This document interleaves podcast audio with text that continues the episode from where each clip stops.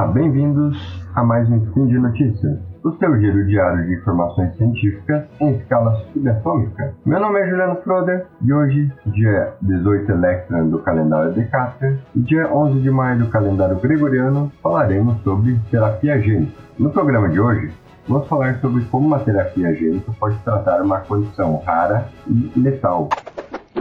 Speed Notícias.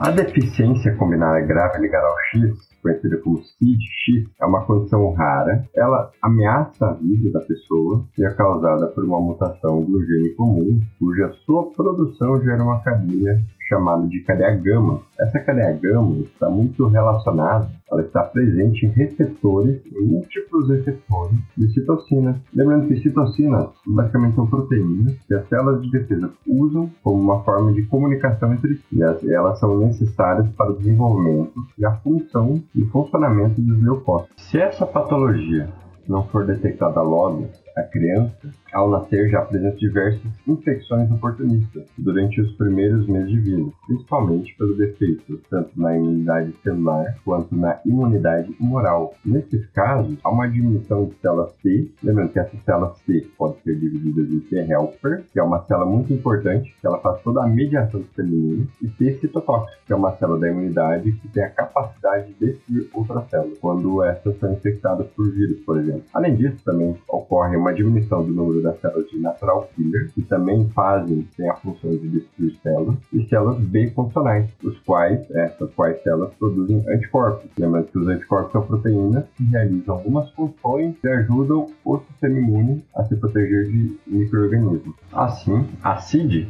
a CID, que é ligada ao cromossomo X, para tratar ela, o tratamento é realizado por meio, normalmente, por meio de um transplante de células tronco hematopoéticas de um doador compatível. Ou seja, há uma grande dificuldade nesse tipo tratamento, pois cerca de 20%, na verdade menos que 20% dos pacientes não conseguem, não tem como realizar esse tipo de tratamento pela incompatibilidade da medula óssea, pela dificuldade de achar um doador compatível. E os pacientes transplantados podem desenvolver, por exemplo, uma doença enxerto contra os Essa doença nada mais é do que as células do doador, as células de defesa do doador, vão atacar as células do receptor, gerando esse tipo de doença. Ou seja, apresentando esse efeito colateral da doação. Mas, pensando nisso, um grupo de pesquisadores resolveu utilizar-se de um tratamento experimental que vai inserir ao gene uma cópia normal da região que codifica aquele receptor que, o, que apresenta a mutação. Para essa pesquisa, para que isso seja possível, que seja possível, foi desenvolvido um lentivírus. Esse vírus, o lentivírus, é um vírus que apresenta apenas uma fita de RNA e ele é muito utilizado em terapias gênicas. A partir disso, foi desenvolvido um lentivírus específico para esse caso, para esse tratamento. Assim, para o tratamento experimental, foram escolhidos oito recém-nascidos para fazer esse primeiro tratamento, de idade média de 3,5 meses, 3 meses e meio, e que foram diagnosticados de forma precoce com essa doença. Antes de realizar essa terapia gênica, alguns desses pacientes desses recém-nascidos, de média 3, 3 anos, 3 meses e meio, apresentavam algumas células T materna, que eles adquiriram. Também cinco pacientes já desenvolveram infecções oportunistas, como o citomegalovírus. Assim, para realizar o procedimento, células foram retiradas da medula óssea e do sangue do paciente, foram separadas essas células, que vão receber o tratamento com o vetor, que é o lentivírus, que foi previamente preparado. Células hematopoéticas imaturas foram colhidas, que tem como marcação uma molécula chamada CD34. Essa marcação CD, chamada de Cluster of Differentiation, é como se fosse uma impressão digital de uma célula. E cada impressão digital cada CD, cada um CD representa uma molécula diferente. Por exemplo, os linfócitos T-helper normalmente se usa como impressão digital a CD4. O linfócito T citotóxico normalmente se usa o CD8. E as células hematopoéticas imaturas se utilizam a CD34. É uma molécula que vai servir como marcação. E para fazer a separação dessas células, você pode usar um aparelho chamado citômetro de fluxo, que ele consegue separar as células em diferentes tubos de ensaio. Após essa separação, foi deixado em meio de cultura por 14 dias e foi realizado o tratamento, a inserção individual do vetor para que o vírus consiga fazer o seu trabalho de adição gênica. Assim, após a preparação das células, todos os pacientes receberam doses individualizadas de um medicamento antineoplásico chamado de busulfano.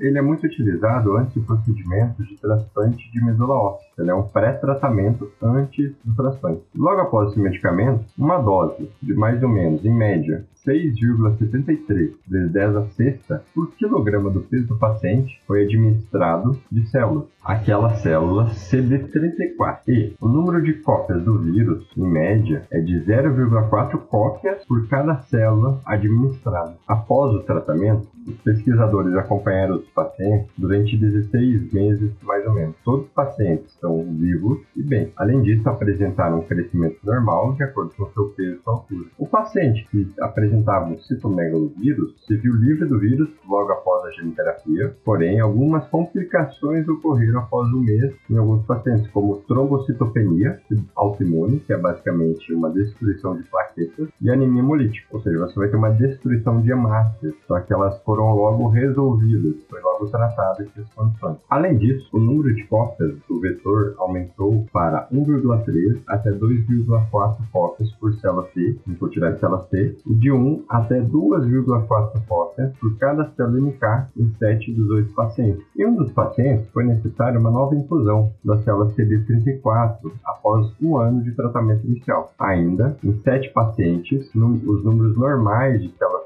Circulantes foram detectados entre 2 a 4 meses após a infusão inicial. Números absolutos de células CD3, CD4, CD8 e CD4 na ISO. O que são essas células? A CD3 é basicamente, como, como eu expliquei anteriormente, uma impressão digital de uma molécula, de uma célula. A CD3 indica todos os linfócitos T, todas as células T. A CD4 é específica da T helper, a CD8 é específica da, é uma marcação específica do linfócito T citotóxico. Nós temos também uma outra célula CD4, que eu gosto de chamar, chamar ela de CD4 virgem, ela nunca entrou em contato com o antígeno, então ela é chamada de CD4 naive ou naive. Essas células continuaram subindo até aproximadamente seis meses até a ocorrência da estabilidade do valor normal, ou seja, essas células se normalizaram com o tratamento. Agora, com relação às células B, lembrando que as células B elas têm a capacidade de, da produção de anticorpos. Essas células chegaram em sua normalidade após dois meses de tratamento. Os níveis de IgM, que é um tipo de anticorpo, se normalizou em 7 dos 8 pacientes após de 6 a 12 meses. Depois disso, 4 pacientes desses 7 receberam vacinas contra tétano, difteria, pólio, coqueluche e pneumococo. As respostas contra pólio foram positivas em 3 dos 4 pacientes e contra tétano, difteria, coqueluche e pneumococo em 2 dos 4 pacientes, indicando uma re reconstituição da função das células B. Em conclusão, com esse artigo que foi apresentado, foi publicado em 2019, esse procedimento, com a utilização de uma terapia gênica, foi um sucesso, levando ao aumento das células da imunidade. Contudo, ainda é necessário um tempo maior de acompanhamento do para verificar se não há nenhum potencial efeito tanto do busulfano, que foi administrado anteriormente, ou da própria terapia gênica. E por hoje é só, pessoal. Lembro que todos os links comentados estão no post Deixe lá também seu comentário, elogio, crítica, declaração de amor ou mini predileto. Lembra ainda que esse podcast só é possível acontecer por conta do nosso apoio no patronato do SciCast, tanto no Patreon quanto no Padrim. Um grande abraço e até amanhã.